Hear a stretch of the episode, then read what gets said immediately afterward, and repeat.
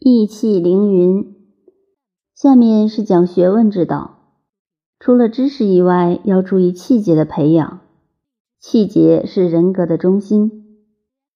子曰：“三军可夺帅也，匹夫不可夺志也。”这是说一个人中心思想的养成。这个问题也是我们讨论过的。佛家、儒家都主张做人要做到无我。这无我是对个人道德修养而言，处理事情则要有我，要有正确的意志思想。用现代话说，便是主义的中心思想。三军可夺帅也。古代作战，如果把对方主帅抓住了，三军失去了领导人，就整个崩溃了。对人而言，匹夫不可夺志也。任何一个人真有气节。立定了志向，怎么样也不会动摇。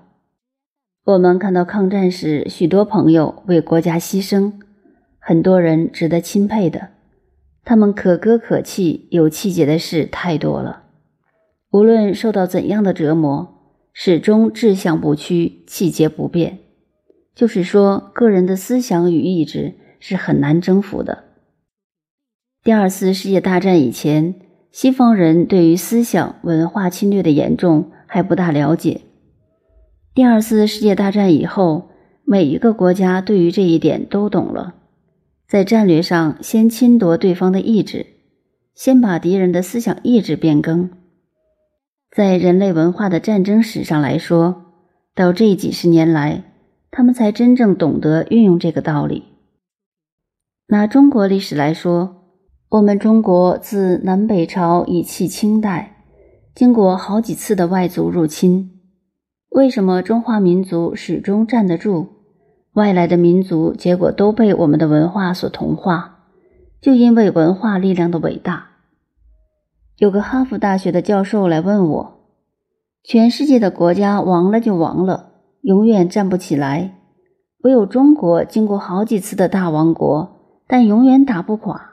永远站得起来，理由在什么地方？我答复他说：“关键在一个很简单的名词——统一，文化的统一，思想文字的统一。现代的欧洲和我们春秋战国的时候一样，交通不统一，经济不统一，言语也不统一。我们中国言语到现在也还没有统一过，广东话、福建话。”各省各地都有它的方言，但秦汉文化统一以后，不但是整个中国，即使整个亚洲，包括日本、东南亚各国，都是中国文字。最近东南亚曾经先后想改，不用中国字，结果没有办法，改不了。越南在变，变到现在还是没有办法。马来西亚也在变，有从那里回来的学生告诉我。他们把“窗”子去掉中间的两点，但学生还是写“窗”字。老师就说那是以前的“窗”，现在新来的“窗”不必要中间的两点，新式的“窗”不用那两个螺丝钉了。可是学生说字典上“窗”还是有螺丝钉。据说这一类的趣事很多，所以统一的文化非常重要。因此，文化不能亡，不能挖根。我们有些国人自己去做文化挖根的工作，这是自取灭亡的事情。因此，孔子讲到个人“匹夫不可夺志也”的志节，表现于日常生活上的情形。子曰：“义必运袍，与义胡墨者立而不耻者，其有也与？不志不求，何用不臧？”子路终身诵之。子曰：“是道也，何足以臧？”这是孔子描画出的子路。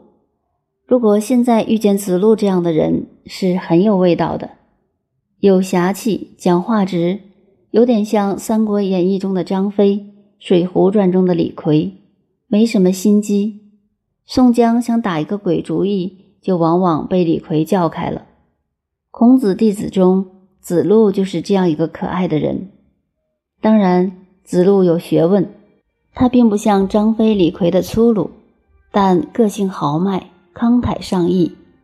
孔子说他穿着破旧的袍子，与富贵中人穿了皮袍的在一起，而不耻者。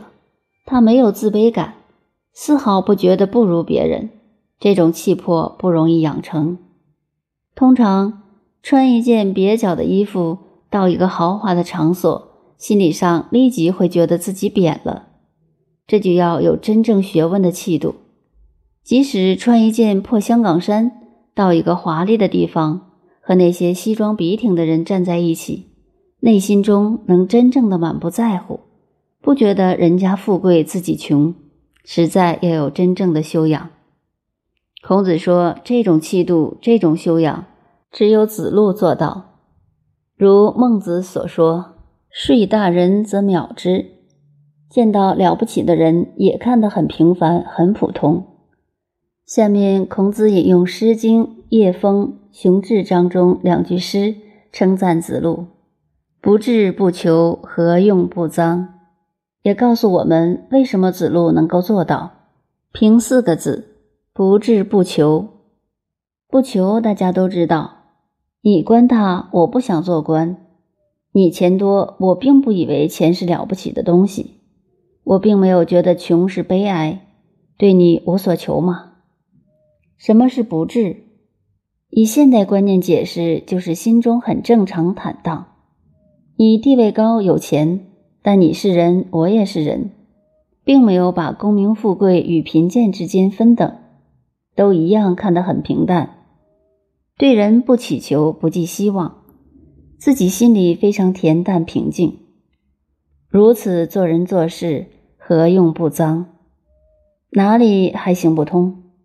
有此心理，自然就气度高华。所以说，培养气质不是衣服装饰可以培养得出来的，要在内心上具有这种修养，风度气质自然就出来了。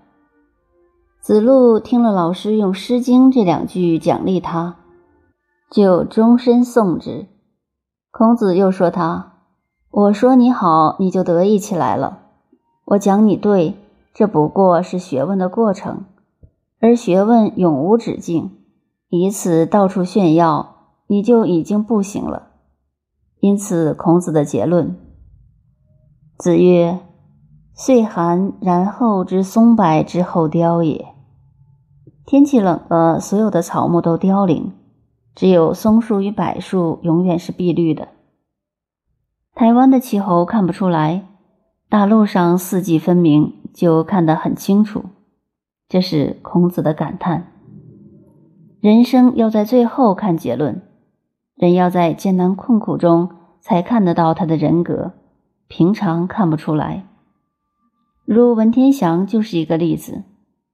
国家无事时，他是一个风流才子，谁看得出他后来竟是一个如此坚贞而正气浩然的人？所以古人说：“疾风知劲草，板荡识忠臣。”大风来了，所有的草都倒下去，只有山顶上有一种草可以做药用的。台湾也可看到，名叫独活。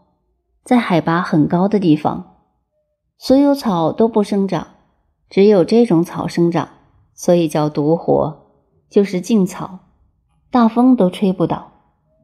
时代的大风浪来临时，人格还是挺然不动摇，不受物质环境影响，不因社会时代不同而变动。